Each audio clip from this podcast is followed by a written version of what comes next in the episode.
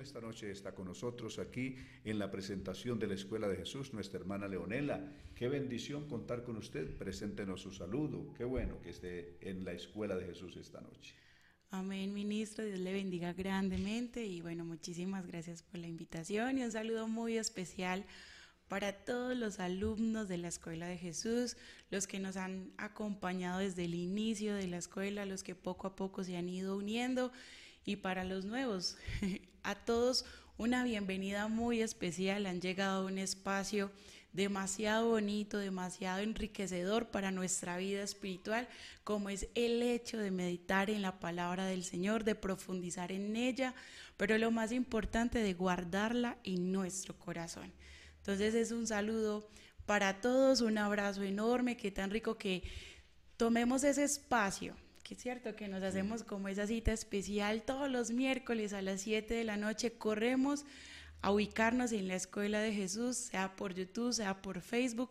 Por eso también es importante que de esas bendiciones lindas que uno tiene en la vida, compartirlas con muchos más para que esas personas también sean impactadas por la palabra de Dios.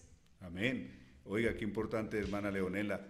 Eh, realmente, con mucha humildad, presentamos nuestro espacio, la Escuela de Jesús, pero realmente recibimos a diario grandes satisfacciones, como es la que tuvimos del hermano Andrew eh, recientemente aquí, un teólogo de profesión, eh, profesor de teología en los Estados Unidos y que vino exclusivamente porque conoció este espacio de la Escuela de Jesús eh, ha estudiado con nosotros, no sabíamos que él estudiaba con nosotros, que era, que era uno de los alumnos silenciosos ahí, este gran teólogo de la iglesia, y quiso personalmente venir y estar aquí, y es así como lo tuvimos incluso en la Escuela de Jesús, ahora ocho días estuvo aquí con nosotros, y se fue feliz de nuevo a Estados Unidos con una satisfacción enorme de haber estado eh, personalmente aquí en la escuela de Jesús.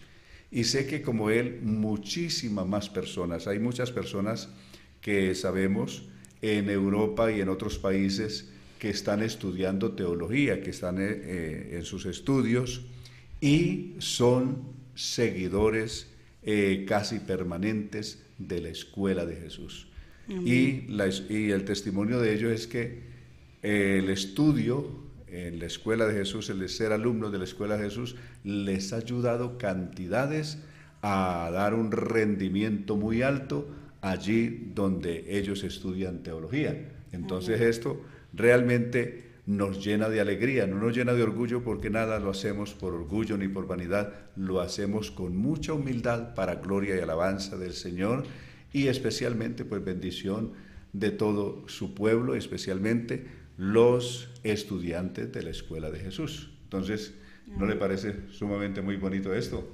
Sí, súper bonito porque son alumnos a los que uno se va acercando más y más y porque él se fue feliz, pero yo creo que muchos de los que estuvimos en ese episodio de la Escuela de Jesús fue muy enriquecedor y ahí es donde vemos de que la Escuela de Jesús no es solamente para cierta edad, sino que es para todo el público, porque fue algo muy dirigido también a los jóvenes, algo muy bonito, testimonios que nos ayudan, que conocemos y nos ayudan a fortalecernos muchísimo en el Señor y a creerle mucho más a Él, porque son experiencias muy bonitas. Entonces, qué bonito de que podamos ir poco a poco conociendo todos esos alumnos de la Escuela de Jesús. Hay algo muy, muy especial que me ha llamado la atención, y es que la Escuela de Jesús, no es para, eh, para un determinado segmento de, de, la sociedad, de la edad de las personas, sino que hay desde personas muy niños, hay niños que son seguidores de la Escuela de Jesús, que estudian en la Escuela de Jesús, hay personas jóvenes, hay personas adultas, hay personas mayores, en fin, para todas las edades eh, realmente ha resultado importante la Escuela de Jesús, para estudiantes, para teólogos, para pastores, eh, para personas que no son propiamente de la iglesia pentecostal, pero que igual son amantes de estudiar la palabra del Señor y profundizar en ella. Y para nosotros representa una bendición poder compartir con todos este universo de personas. Amén, así es. Y también algo que es muy especial y es de que podemos llegar a muchas ciudades. El deseo de aprender mucho más y más de Dios nos lleva a buscar estos espacios que son solamente para estudiar la palabra de Dios, para aprender de ella. Y también el hecho de que llegue a muchas ciudades es de grande bendición porque nos ayuda a llegarle a muchas personas de diferentes culturas. Y no solamente llegamos a las grandes ciudades, llegamos a la pequeña vereda, llegamos a la aldea, llegamos a la montaña más lejana. Ya les contaba que recientemente estuve en una montaña de la Colombia profunda que llaman, por allá en lo más profundo del departamento del Cauca, y por allá en esas montañas inhóspitas, la gente estudia y conoce la escuela de Jesús. He estado en el Caquetá, en la parte más profunda también del Caquetá, en el Putumayo, y por todos estos lugares la gente conoce la escuela de Jesús. He estado en Cañaveral, donde está nuestro hermano Johnny por el nordeste, abajo, yendo hacia, como hacia el departamento de Bolívar, hacia la costa, y por todas estas veredas, la gente en Pueblo Quemado, por ejemplo, Cañaveral y otros lugares por ahí, La Piñuela, en todos estos lugares la gente conoce la escuela de Jesús. Por allá en la montaña, en la vereda que uno no se imaginaría, por todo eso encuentra uno estudiantes y seguidores de la escuela de Jesús. Amén, qué bonito, qué especial. Y por eso es a veces como el insistir tanto en compartir el link, porque llegar a muchos más para seguir aprendiendo de la palabra del Señor. Así que, hermanos y alumnos de la Escuela de Jesús, lo sentimos acá súper cerquita. De verdad que para nosotros es de mucha alegría el ver sus saludos, sus manitos, sus oraciones. También en, en, la escuela de Jesús es importante orar por nuestros hermanos porque sentimos el dolor de ellos como nuestro. Así es. Así Amén. Entonces, bueno, vamos a, a, dar inicio a la lectura de la palabra del Señor y lo haremos, lo haremos en Romanos 8, eh, versículo 28. Tiene un, un título muy bonito que dice, más que vencedores ha sido uno de los temas más significativos para toda la población juvenil, pero creo que esto es para todos los hijos de Dios. Amén. Entonces, eh, repito, vamos a leer en Romanos 8:28, lo vamos a hacer en la versión Reina Valera contemporánea. Si de pronto usted no tiene esa versión, puede estar muy atento y puede ir leyendo en la versión del 60. Dice, ahora bien, sabemos que Dios dispone todas las cosas para el bien de los que lo aman, es decir, de los que Él ha llamado de acuerdo a su propósito, porque a los que antes conoció también los predestinó, para que sean hechos conforme a la imagen de su Hijo, para que Él sea el primogénito entre muchos hermanos. Y a los que predestinó también los llamó, y a los que llamó también los justificó, y a los que justificó también los glorificó. ¿Qué más podemos decir? Que si Dios está a nuestro favor, nadie podrá estar en contra de nosotros. El que no escatimó ni a su propio Hijo, sino que lo entregó por todos nosotros, ¿cómo no nos dará también con él todas las cosas? ¿Quién acusará a los escogidos de Dios? Dios es el que justifica. ¿Quién es el que condenará? Cristo es el que murió, más aún el que también resucitó, el que además está a la derecha de Dios e intercede por nosotros.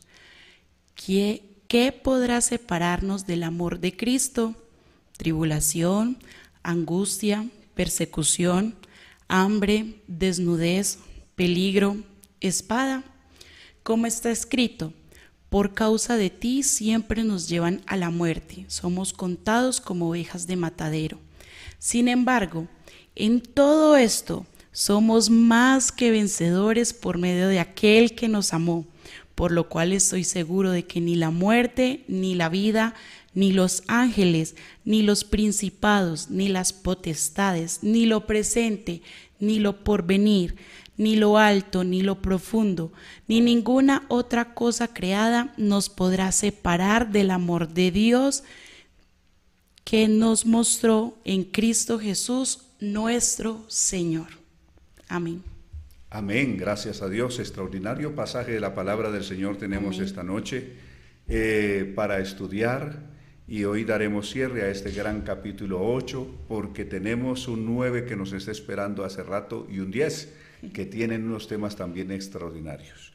Eh, entre tanto, queremos decirle que usted escríbanos, por favor, eh, su nombre, con su nombre nos presenta su saludo desde el lugar donde usted se encuentra, nos pone el lugar donde usted está, su saludo, en fin, nos interesa saber de dónde está usted con nosotros, desde dónde está ubicado usted esta noche en la Escuela de Jesús, desde dónde nos está siguiendo, y también eh, sus palabras de saludo, en fin, y también las peticiones de oración que tengan.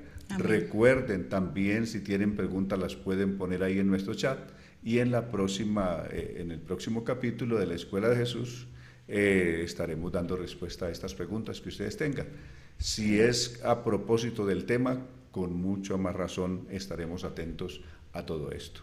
Entonces, eh, sin más, vamos a irnos esta noche entonces con el estudio de este gran pasaje de Romanos 8:28 en adelante. Así es. Ya habíamos dicho, porque ya le habíamos dedicado un capítulo a esto, que aquí hay dos cosas, dos temas importantísimos que no podemos pasar por alto y un poco quisiera volver a, recordarlos para que podamos eh, avanzar ya hacia el final de este capítulo. Volvemos a refrescar un poco la memoria. Hay dos temas muy importantes, bien marcados en este capítulo 8 del verso 28 en adelante. Primero, el apóstol Pablo dice, sabemos, no creemos, sino sabemos que todas las cosas les ayudan a bien a los que aman a Dios. Entonces el punto de partida aquí es que esto no es una promesa universal, no es un asunto que trate con todas las personas, va dirigido a un grupo específico de personas. ¿A cuáles? A los que aman a Dios. ¿Y quiénes son los que aman a Dios? El apóstol Juan dijo en el capítulo 4 de su carta primera de Juan 4, 19, que nosotros amamos a Dios por una razón, de que Él nos amó primero. Recordemos con eh, el Evangelio según San Juan, capítulo 3, el verso 16, de tal manera amó Dios al mundo que ha dado a su Hijo unigénito para que todo aquel que en él crea no se pierda, mas tenga vida eterna. Recordemos con Romanos en el capítulo 5 y el verso 8, mas Dios muestra su amor para con nosotros en que siendo aún pecadores, Cristo murió por nosotros. Entonces, las personas que hoy amamos a Dios son las personas que valoramos de todo corazón el gran amor de Dios cuando nosotros, cuando nosotros no le conocíamos y por lo tanto no le amábamos, incluso en nuestra ignorancia tal vez hasta blasfemamos contra Él o nos rebelamos contra Él, pero Dios en su gran misericordia nos salvó de todos modos, nos trajo a Él y hoy que somos testigos de su gran amor, ¿cómo no amarlo? Entonces, las personas que aman a Dios se conocen en muchas cosas, pero Jesús habló de una en específico. San Juan capítulo 14, verso 15, si me amáis, guardad mis mandamientos. La prueba irrefutable que una persona realmente ama a Dios es que guarda su mandamiento, es decir, obedece su palabra de todo corazón y la cree y la vive en su día en su día a día, es decir, en su diario vivir, en su vida cotidiana, la obediencia a Dios es un hecho eh, real y además lo hace de todo corazón por aquel que nos amó primero. Amén. Entonces, a los que aman a Dios, ya vimos quiénes son los que aman a Dios, los que guardan o obedecen su palabra, su evangelio, a esos todas las cosas les ayudan a bien. Esto es, entonces ya va a referir, ya va a ser, va a introducirnos a una segunda parte del tema de este capítulo 28. Esto es, estos que aman a Dios, aman a Dios porque están incluidos dentro de un propósito de Dios hay un propósito de Dios inmenso. ¿Cuál es el propósito? Aquí dice, porque a los que antes, con, eh, el verso 28 dice, sabemos que a los que aman a Dios todas las cosas les ayudan a bien, Esto es a los que conforme a su propósito son llamados. ¿Cuál es el propósito de Dios? Mire, hablemos de ese propósito. Dios se trazó un propósito desde antes de los siglos. ¿Cuál fue el propósito? De llevar muchos hijos a la gloria. Pero para llevar muchos hijos a la gloria se requería una, eh, una intermediación, es decir, que existiera un intermediario entre Dios y nosotros, los seres humanos porque todos estábamos destituidos de la gloria de Dios, sin excepción, como ya lo vimos en Romanos 3:23. Y el apóstol va a decir en, en Efesios diciendo que hay un Dios y asimismo un mediador entre Dios y los hombres, Jesucristo hombre, Efesios 2:5. Entonces, hay un Dios y asimismo es mediador entre Dios y los hombres. ¿Cuál es el mediador? El mediador es la humanidad, es decir, la humanidad, Dios que es espíritu se manifestó en carne, su cuerpo de carne o su humanidad es el puente por el que Dios llega o puede llegar o pudo llegar a nosotros los seres humanos y a través del cual nosotros también podemos llegar a Dios. Por eso Jesucristo dijo, yo soy el camino, soy la verdad y soy la vida.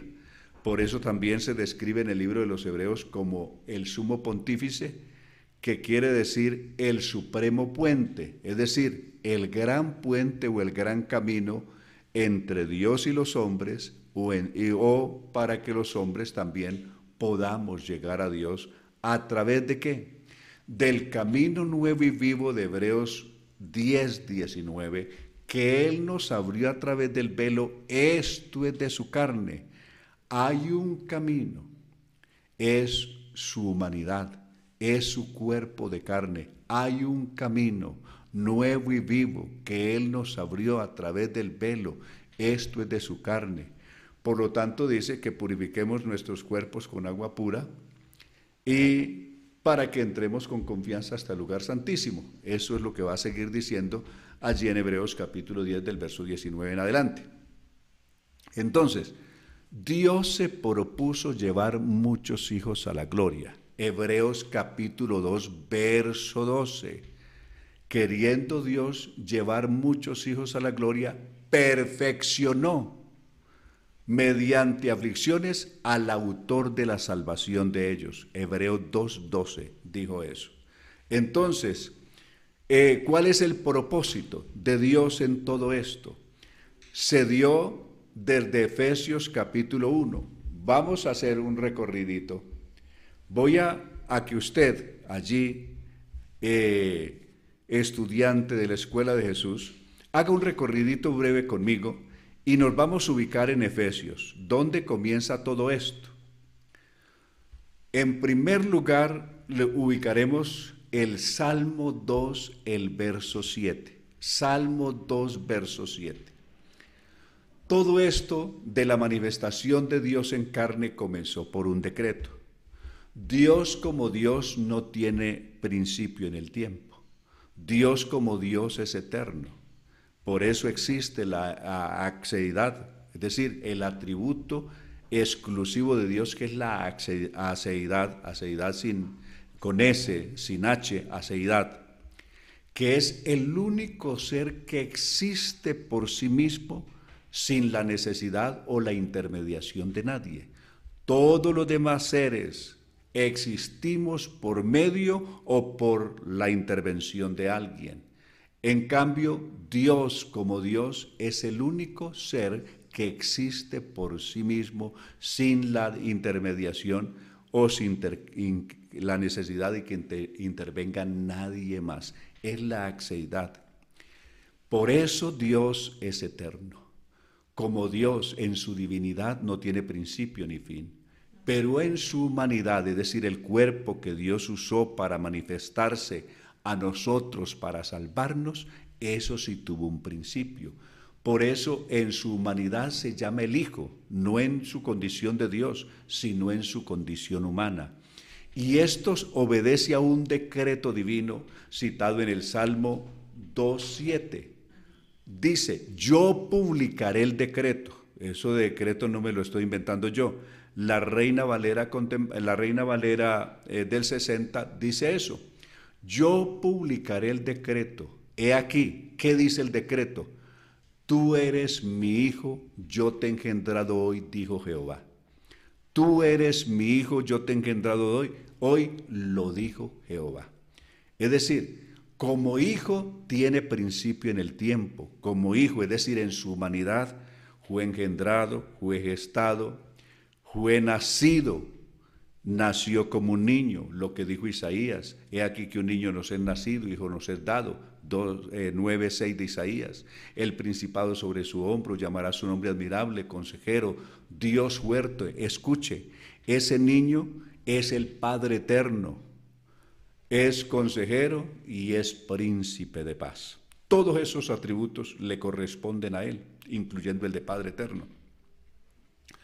Por lo tanto, como hombre, eh, en su humanidad, pues tiene principio. Por eso, en su humanidad, Cristo en los días de su carne, Efesios 5.7, eh, perdón, Hebreos 5.7, Cristo en los días de su carne oró, lloró, sufrió, aprendió la obediencia.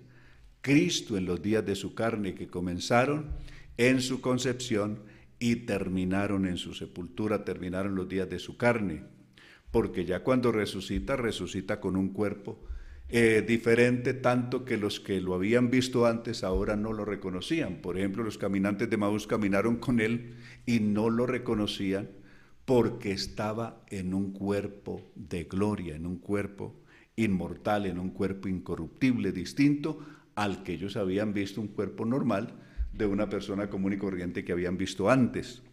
Entonces, todo esto, ¿para dónde vamos con esto? Hay una cosa muy particular. ¿Cuál es el propósito de Dios? Así como Dios se propuso poblar este mundo, este planeta Tierra, de seres humanos con la semejanza de Adán y Eva, note eso, con la semejanza de Adán y Eva, Dios igual se propuso un día poblar el reino milenial y el reino celestial después con personas que tengamos la semejanza de Cristo en su humanidad o de Dios manifestado en carne. Ese es el gran propósito de Dios. Y veámoslo. Dijimos con Efesios capítulo 1, con Efesios capítulo 1, recorramos ya teniendo como, habiendo citado el Salmo 2.7, que es el decreto. Observemos, vamos a observar con Efesios el, eh, el capítulo 1 y el verso 4. Según nos escogió en el antes de la fundación del mundo. ¿Para qué nos escogió? Nos escogió con este fin, con estos fines, para que seamos santos y sin mancha delante de Él. En amor, habiéndonos predestinado para ser adoptados hijos suyos por medio de Jesucristo. Es decir, no podemos llegar a ser hijos de Dios simplemente porque nacimos de papá y mamá.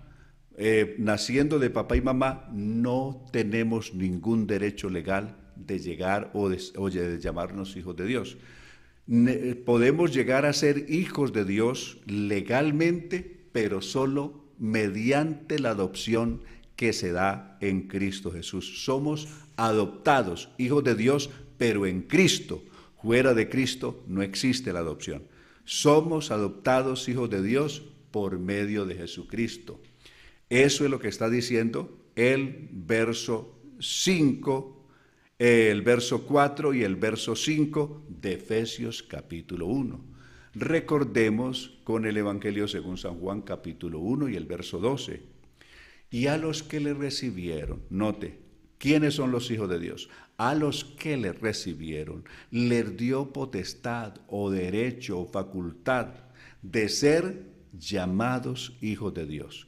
¿Cuáles son los hijos de Dios? ¿Los que fueron engendrados de voluntad de carne, de voluntad humana? No, dice el texto en el verso 13. Los cuales no son engendrados de voluntad humana, de voluntad de carne, ni de voluntad de varón, sino que son engendrados por Dios. Y somos engendrados por Dios, ¿dónde? En Jesucristo. Somos engendrados hijos de Dios en Jesucristo.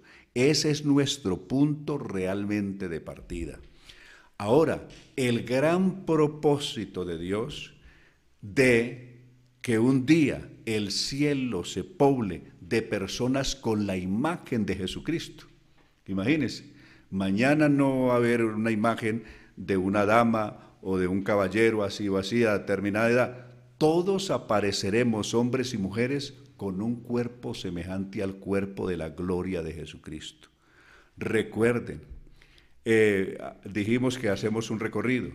Vamos a ubicarnos, eh, siguiendo esto, en Filipenses capítulo, eh, capítulo 3, verso 20. Observemos.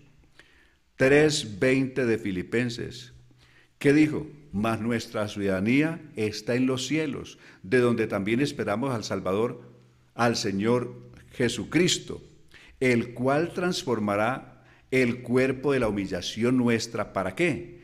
Para que seamos semejante al cuerpo de la gloria suya, por el poder con el cual puede también sujetar a, a sí mismo todas las cosas. Vamos a tener en la resurrección un cuerpo semejante al cuerpo de la gloria o de Cristo glorificado, de Cristo en su gloria. Entonces el gran, el cielo un día se va a llenar, no de una persona que se parece a este o aquel otro o la otra, no, todos tendremos una sola imagen y tendremos la imagen de Jesucristo. Entonces, eh, tendremos la imagen semejante al cuerpo de la gloria de Jesucristo. Tendremos un cuerpo semejante al cuerpo de la gloria de Cristo y tendremos la imagen misma de Jesucristo. Veamos un texto más, Primera de Juan, anote por favor, capítulo 3, y vamos a leer del verso 1 en adelante. 3, 1 de Juan. Mirad cuál amor nos ha dado el Padre. Mire, ¿quién? fue el que nos dio ese amor. Aquí dice quién fue el que nos dio ese amor.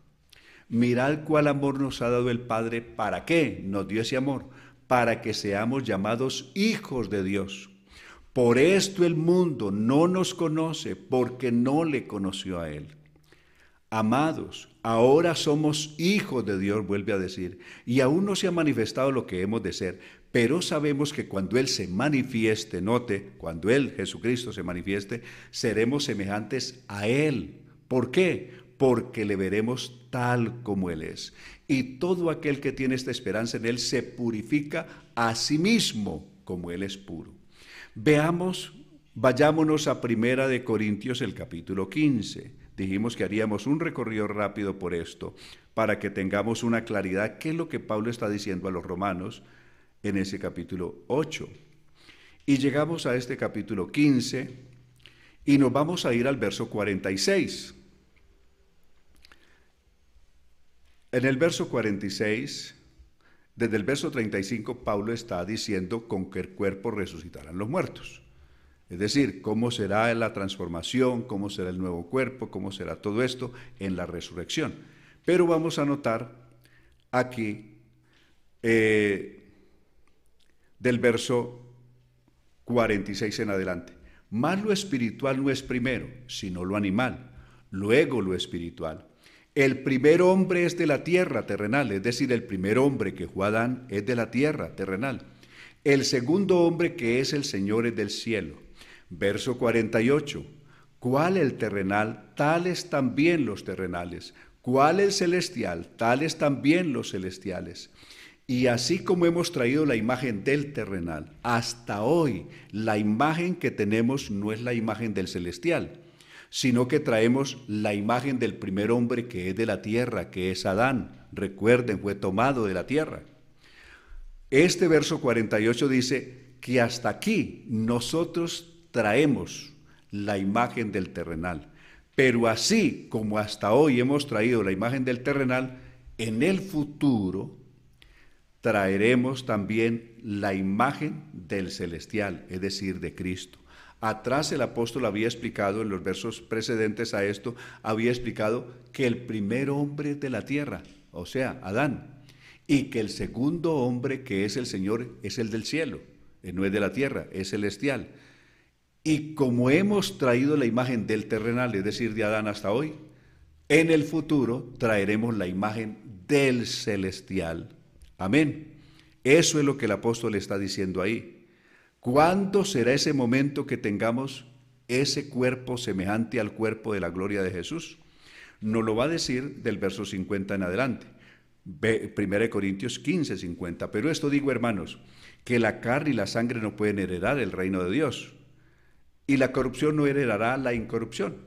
He aquí os digo un misterio. No todos dormiremos, pero todos seremos transformados en un abrir y cerrar de ojos a la final trompeta, porque se tocará la trompeta y los muertos resucitarán incorruptibles y nosotros seremos transformados porque es necesario que esto corruptible se vista de incorrupción y esto mortal se vista de inmortalidad. Y cuando esto corruptible se haya vestido de incorrupción y esto mortal se haya vestido de inmortalidad, entonces se cumplirá la palabra que está escrita, sorbida es la muerte en victoria.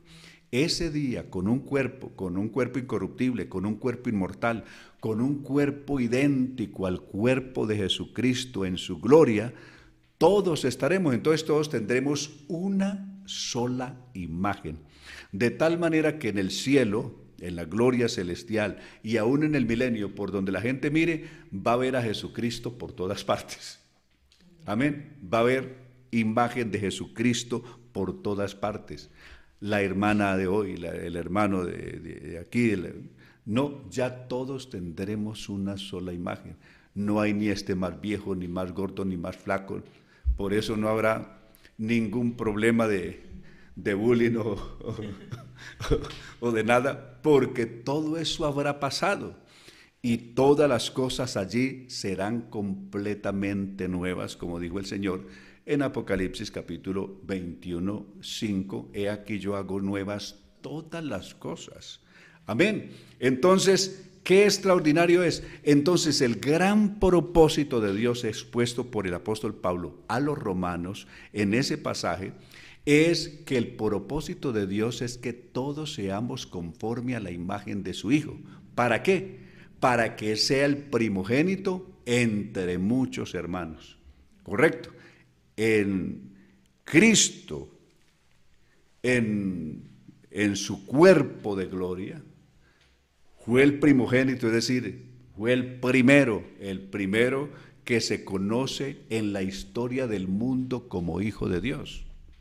Recuerden con Hebreos capítulo 5, que incluso hijo de Dios es un nombre. ¿A cuál de los ángeles dijo Dios jamás mi hijo eres tú, yo te he engendrado hoy? A ninguno. Es decir, Dios no le llamó a los ángeles a ninguno. En cambio, a Cristo, Cristo sí tiene, es decir, el Hijo, el Hijo, el Hijo que es lo humano, Él sí recibe ese nombre que es un nombre por encima de todos los demás nombres. Entonces es un nombre requete especial. Si quiere, recordemos ese pasaje de Hebreos para que no nos enredemos, porque si la Biblia no lo dice, usted no lo crea. Mire como, está escrito Hebreos capítulo 1, vea. Dios habiendo hablado muchas veces y de muchas maneras en otro tiempo a los padres por los profetas, en estos postreros días nos ha hablado por el Hijo. El texto original dice nos ha hablado en Hijo, a quien constituyó heredero de todo y por quien asimismo hizo el universo. Note de qué, qué se dice el Hijo, el cual siendo el resplandor de su gloria, el Hijo es el resplandor mismo de la gloria de Dios. Es la imagen misma de su sustancia, es decir, no es otra criatura, no es otro ser, no es eh, otra entidad, no es nada, es el resplandor de la misma gloria de Dios y la imagen misma de su sustancia, y quien sustenta todas las cosas con la palabra de su poder, habiendo efectuado la, efectuado la purificación de nuestros pecados por medio de sí mismo, se sentó a la diestra de la majestad en las alturas, hecho tanto superior a los ángeles, eh, cuando heredó más excelente nombre que ellos. O sea, aquí el ser llamado hijo de Dios o la palabra hijo de Dios aparece como el nombre más excelente por encima de ser el arcángel Miguel, el arcángel Gabriel o el príncipe de allí o de allá. Este es un nombre más excelente. Lo dijo el verso 4 al final. Y el verso 5 de Hebreos 1 dice, porque a cuál de los ángeles dijo Dios jamás, mi hijo eres tú, yo te he engendrado hoy. Y otra vez, yo sería el padre y él será mi hijo. Y otra vez, esto citando el decreto de, del Salmo 2.7. Y otra vez, cuando introduce el primogénito en el mundo, dice, adórenle todos los ángeles de Dios. Ciertamente los ángeles dice, el que hace a sus ángeles espíritus y a sus ministros llama de juego.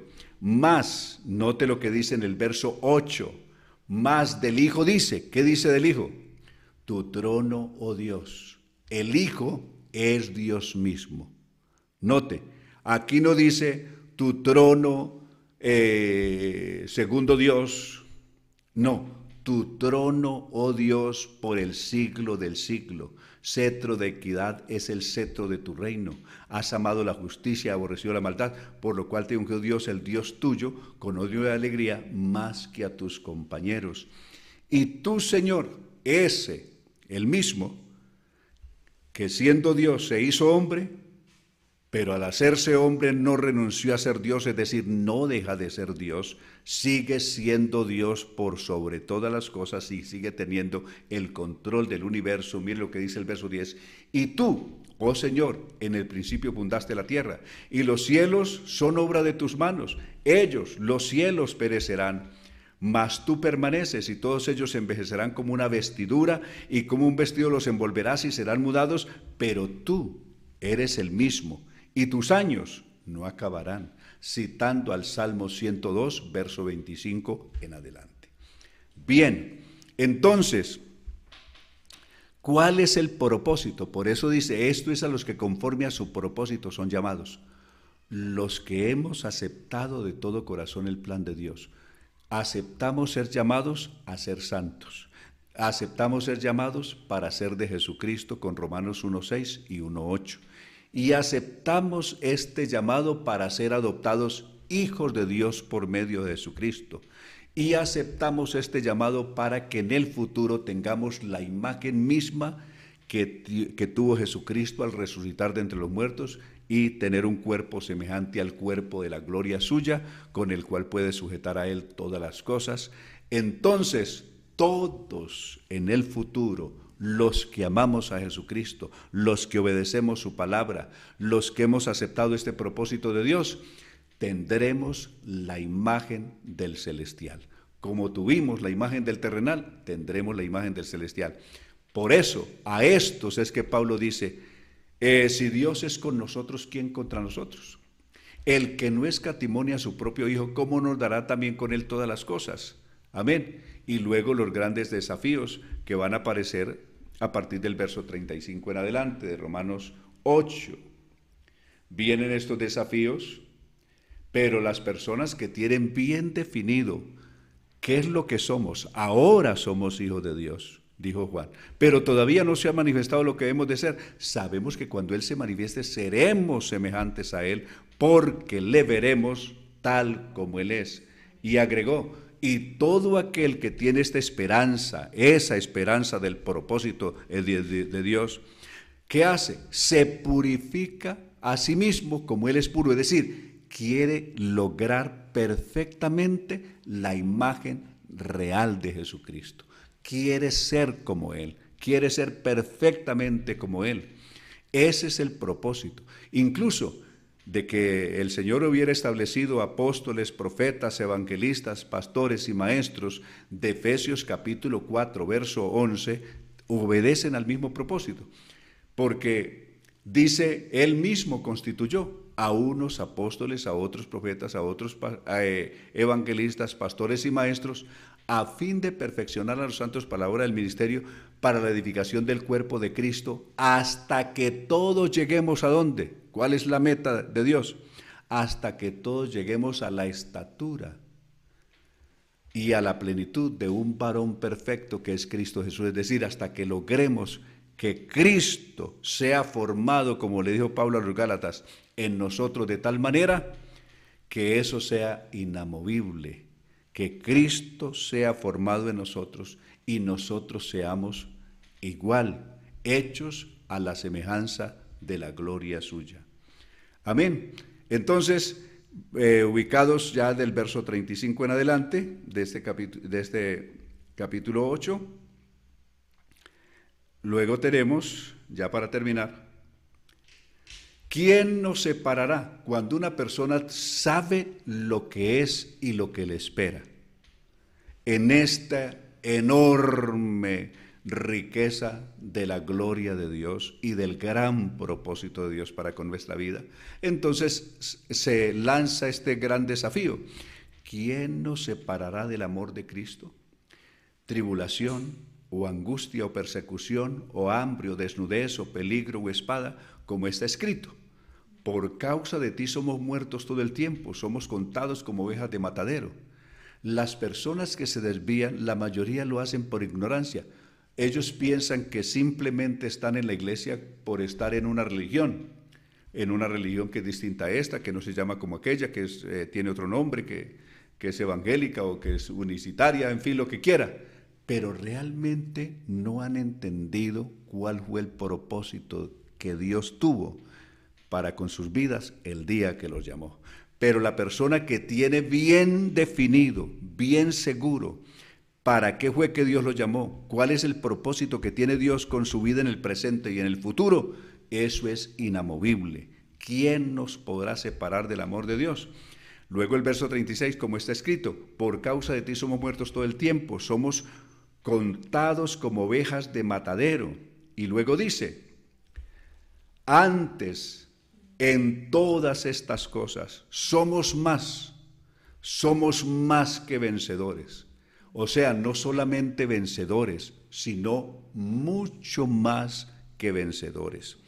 Esto me recuerda un gran atleta británico que compite por allá en, uno de los primeros olímpicos que se dieron en Francia, tal vez la primera olimpiada del deporte que se hace en Francia en el siglo pasado, en el siglo XX, por allá desde el 20, 24, algo así. Y Resulta que compitió en una especialidad un día en atletismo y él ganó la medalla de oro. Pero al terminar esa, esa competencia, él sufrió una fractura en una de sus piernas, pero estaba inscrito para competir al otro día en otra especialidad. En una había competido, por ejemplo, en los 5.000 metros y al otro día le tocaba competir en los 10.000 metros y estaba inscrito para competir en los 10.000 metros. Ganó los 5.000 metros, pero al final termina fracturándose una pierna, aunque gana la medalla de oro. Con una pierna fracturada que ni el técnico eh, daba con, eh, esperaba que él quisiera correr, él se presentó y le lloró al técnico teniendo una pierna fracturada que por favor le dejara competir en los 10.000 metros que él quería hacerlo. Finalmente el técnico, pues por complacerlo, lo dejó y con una sola pierna le ganó a todas las personas más veloces que habían en su tiempo. Entonces los periódicos titularon, este hombre fue más que vencedor. Es decir, en condiciones muy inferiores al resto de sus competidores, sin embargo, se sobrepuso y ganó por encima de todos ellos la medalla de oro.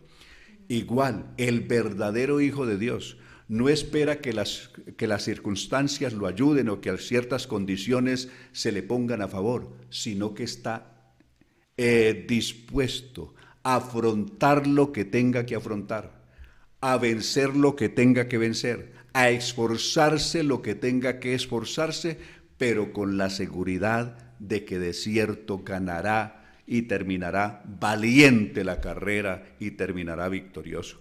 Por eso el apóstol Pablo está diciendo que en Cristo somos más que vencedores. ¿Por qué? Por medio de aquel que nos amó. Es decir, el amor de Cristo es una fuente de inspiración tan grande. Es, una, es la suprema fuente de inspiración. Que esa inspiración del amor de Cristo nos, se nos hace, nos hace olvidar que tenemos dolor, que tenemos aflicciones, incluso que somos seres humanos sometidos a las circunstancias, a las debilidades de todo lo demás. Pero ese amor de Cristo es tan grande en nuestra vida. Nos llena de una gloria tan inmensa y de una esperanza tan gloriosa que no importa lo que tengamos que padecer y lo que haya que afrontar, todo lo venceremos por medio de aquel que nos amó, por lo cual estoy seguro que ni la muerte, ni la vida, ni ángeles, ni principados, ni potestades, ni lo presente, ni lo porvenir, ni lo alto, ni lo profundo, ni ninguna cosa creada nos podrá separar del amor de Dios que es en Cristo Jesús, Señor nuestro. Qué pasaje tan extraordinario. Eh, Qué palabras tan inspiradoras son estas que tenemos cuando leemos este hermoso capítulo 8 de Romanos y qué inmenso propósito de Dios con la vida suya, con la vida mía. Qué propósito tan glorioso de Dios un día al llamarlo a usted, al llamarme a mí. Y qué bueno que hoy usted y yo nos fortalezcamos y nos arraiguemos en esta esperanza gloriosa que tenemos en Cristo Jesús. A todos ustedes, recuerden, les amamos en Cristo Jesús y les deseamos las más grandes bendiciones del Señor. La paz de Cristo.